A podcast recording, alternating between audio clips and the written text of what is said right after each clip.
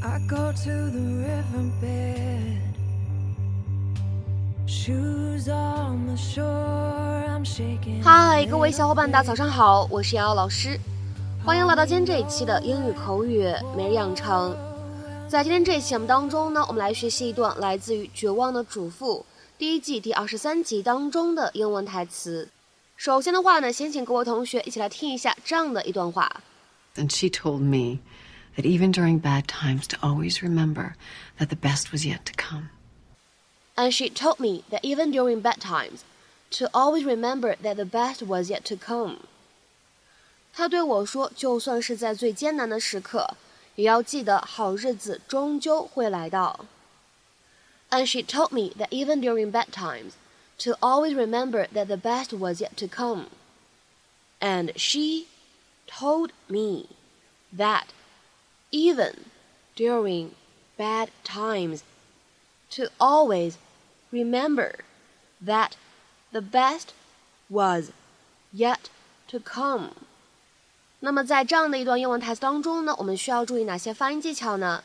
首先，第一处 and she 放在一起呢，可以有一个不完全爆破的处理，所以呢，我们可以读成 and she，and she，and she。 再来看一下第二处发音技巧，told me 放在一起呢，会有一个不完全爆破的处理，所以呢，我们可以读成 told me，told me，told me。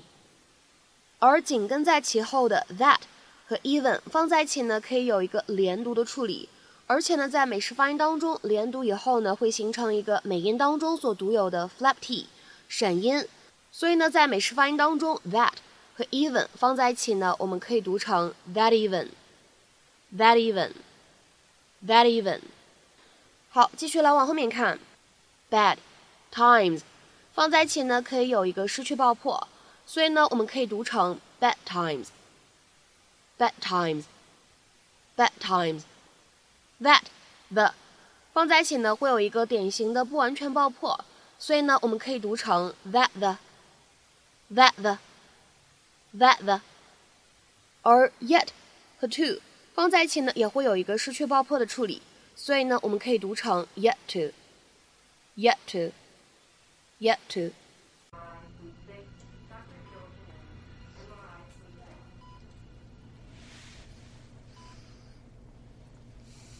What are you thinking about? Oh, uh, I was just, um, thinking that I need to start uh, spring cleaning. You haven't done that yet? No, and I need to clean out our rain gutters and uh, beneath the refrigerator, and I can't tell you how long it's been since I've replaced the shelf liner, so. And you'll finish off with our wedding silver. How did you know that? See, all those years you didn't think I was paying attention. But I was. And do you know why I save it for last? No. Because it makes me think of my Aunt Fern. And the day we got married, I told her how happy I was, and she told me that even during bad times, to always remember that the best was yet to come. And so as I polish it, I think about you and the kids and our life, and how right she was. They're going to operate on me. I know. I want to say some stuff.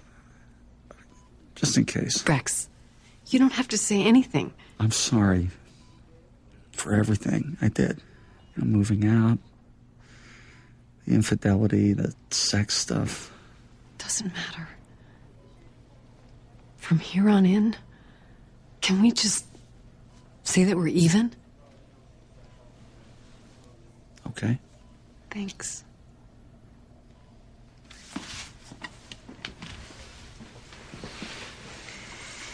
And for the record, you are going to come through this operation just fine can you be so sure? because I told you the best is yet to come. 那么今天节目当中呢，我们就来一起学习一下这样一个单词 yet，它呢在口语当中的一种用法。在口语当中呢，你经常会听到别人说 “the best is yet to come”。“the best is yet to come” 什么意思呢？表示最好的事情还在后面没有发生呢。The best thing has not happened yet。也有词典这么做解释 It is used to say that good things have happened, but that even better things will happen in the future.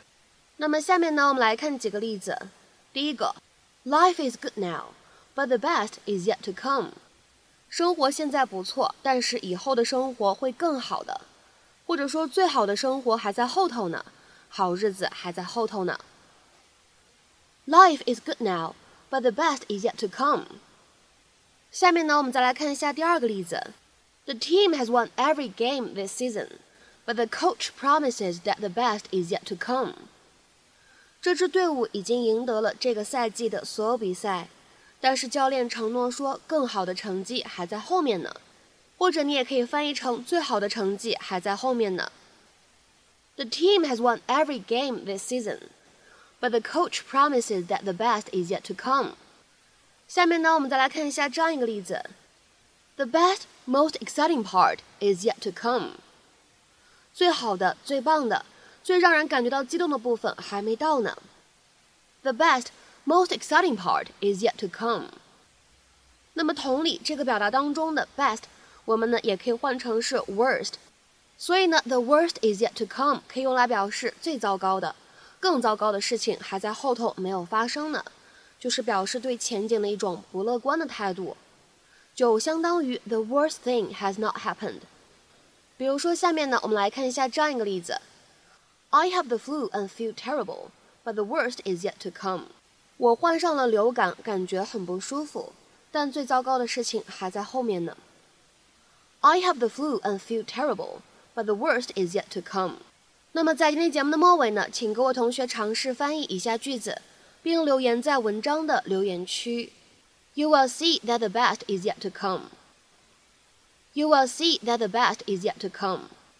那么这样一个简短的句子应该如何去理解和翻译呢？期待各位同学的踊跃发言。我们今天这期节目的分享呢，就先到这里，See you。